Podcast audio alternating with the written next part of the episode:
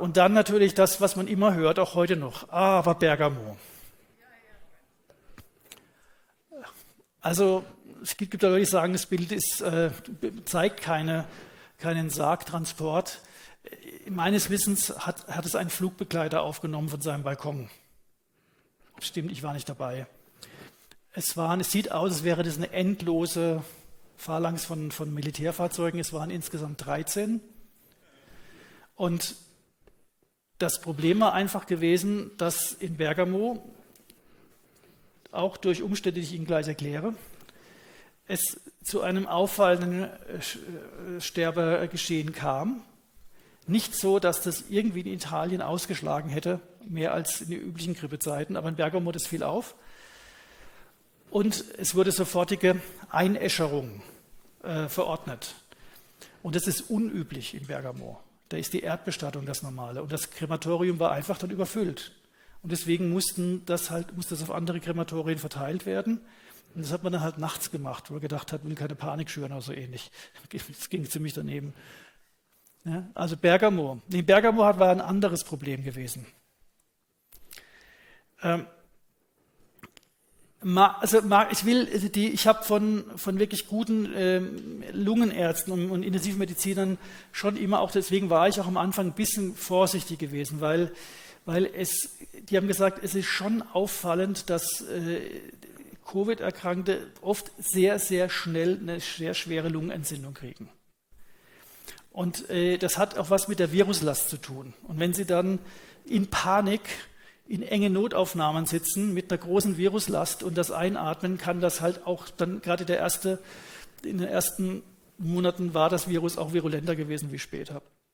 Also es gab schon diese Fälle. Nur das große Problem war, dass man von Wuhan ausgehend die Maxime äh, rausgelassen hat, man soll diese Menschen so schnell es geht narkotisieren und intubieren, dann wären sie nicht mehr ansteckend. Und das ist ein fachlicher, tödlicher Fehler. Dass, dass eine, eine, eine Lunge, die, die eine Lungenentzündung hat, mit Überdruck zu beatmen, macht man kaputt. Und sie überleben eine, eine Situation, also eine, eine, eine Grippepneumonie, auch mit Sättigungswerten 80, teilweise 70. Da hat äh, im Vortrag von Thomas Fussacker wird ein Bild gezeigt von, von jemand mit einer 70-prozentigen Sättigung. Das ist wirklich, da, da kriegen Mediziner ganz, ne, werden die total nervös, weil die glauben, der ist eigentlich tot. Und die, die sitzen im Bett und spielen noch mit einem Smartphone. Es kommt eben auch auf den HB-Wert an, auf die roten Blutkörperchen. Es kommt auf andere Dinge an, inwieweit äh, die Sättigung. Aber es steht, die haben dann den, den Leitspruch rausgelassen, unter 90 äh, äh, eigentlich intubieren. Und es sind Leute, die hatten eine Lungenentzündung, die waren vielleicht 50 Jahre alt, im Bergamo auch 30, ja, mit einer schweren Atmung. Lungenentzündung, da atmet man schwer. Ins Krankenhaus vollkommen ansprechbar, vollkommen da. Aber hat man dann gesagt, ja, Sättigung unter 90, man macht Narkose sicherheitshalber, legen Sie dann ins künstliche Koma, beatmen Sie. In Wuhan sind 95 Prozent der Beatmeten gestorben, in äh, Bergamo 90 Prozent. Ja. In Deutschland hat Thomas Vossauer aufgezeigt, wie es besser geht. Er ist der Präsident der pneumologischen Kliniken und hat gezeigt, dass in den Kliniken, die nach, nach dem Mörser-Modell vorgegangen sind, eben Maske, aber bloß nicht narkotisieren und nicht intubieren, dass ähm, sechsmal weniger Leute gestorben sind. Und er sagt, in Deutschland sind etwa 10.000 Menschen an der strategischen Frühbeatmung gestorben. Das ist ein Skandal im Skandal. Im, äh, naja, Mord ist so eine Sache.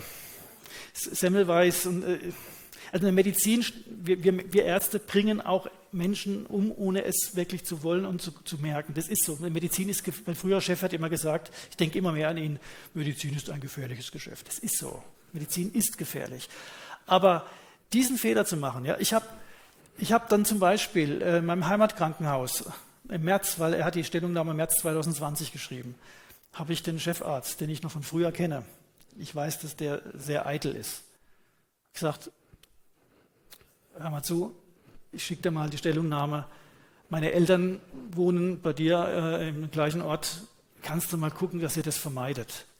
Nein, er war total stur und beleidigt. Ich habe meine Eltern, die haben keine äh, Covid-Erkrankung, hatten sie überhaupt Covid, ich weiß gar nicht. Ich habe zumindest keine Pneumonie. Ähm, ich hätte die ins Auto gesetzt und 400 Kilometer zu ihm gefahren. Ich kenne einen guten Bekannten, der leider mich nicht angerufen hat. Der ist in diesem Krankenhaus ja, zu Tode intubiert worden. Es ist wirklich schlimm. Und die Bergamo kommt noch dazu, dass die ganzen Pflegekräfte weggerannt sind, weil die so Panik geschürt haben. Und dann die, die alten, also das war eine schlimme Situation in Bergamo, aber die war hauptsächlich selbst gemacht.